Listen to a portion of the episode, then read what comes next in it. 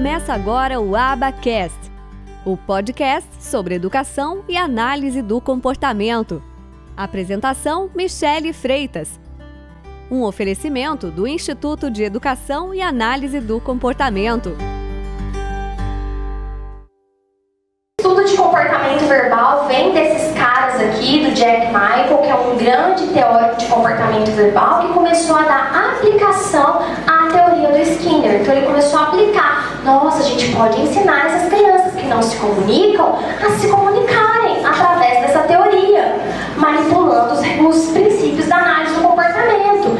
E aí vieram esses dois caras aqui, Mark Sandberg e James Partington, que elaboraram protocolos de avaliação de comportamento verbal. E esse cara aqui, o Vincent Carbon, que começou a treinar famílias por todos os Estados Unidos comportamento verbal. Então hoje, por exemplo, o Vincent Carbon tem clínica até em Dubai. Quando a gente começa a aprender sobre comportamento verbal, vem umas nomenclaturas muito esquisitas para quando a gente não entende sobre isso, que são os chamados de operantes verbais.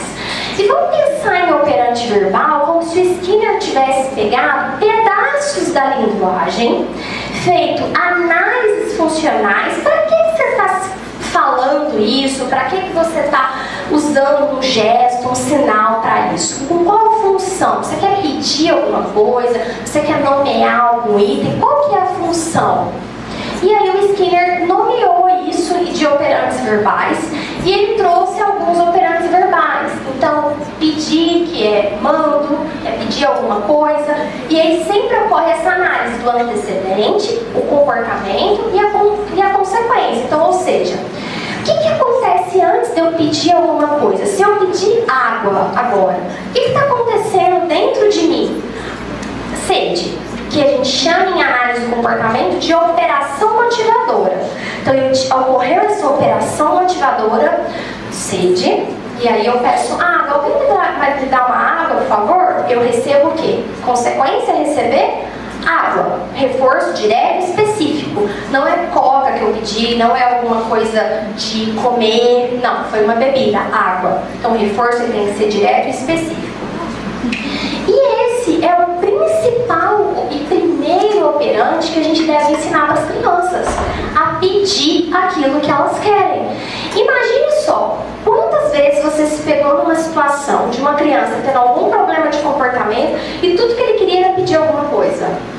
Estava com vontade de ir ao banheiro, estava com alguma dor, então é uma forma de pedir, estava pedindo por ajuda, por algum remédio, alguma coisa estava com vontade de comer alguma coisa, estava com vontade de ver um vídeo específico lá do YouTube que você não vai fazer ideia qual é, entre os 500 e 1 mil vídeos que ele assistiu.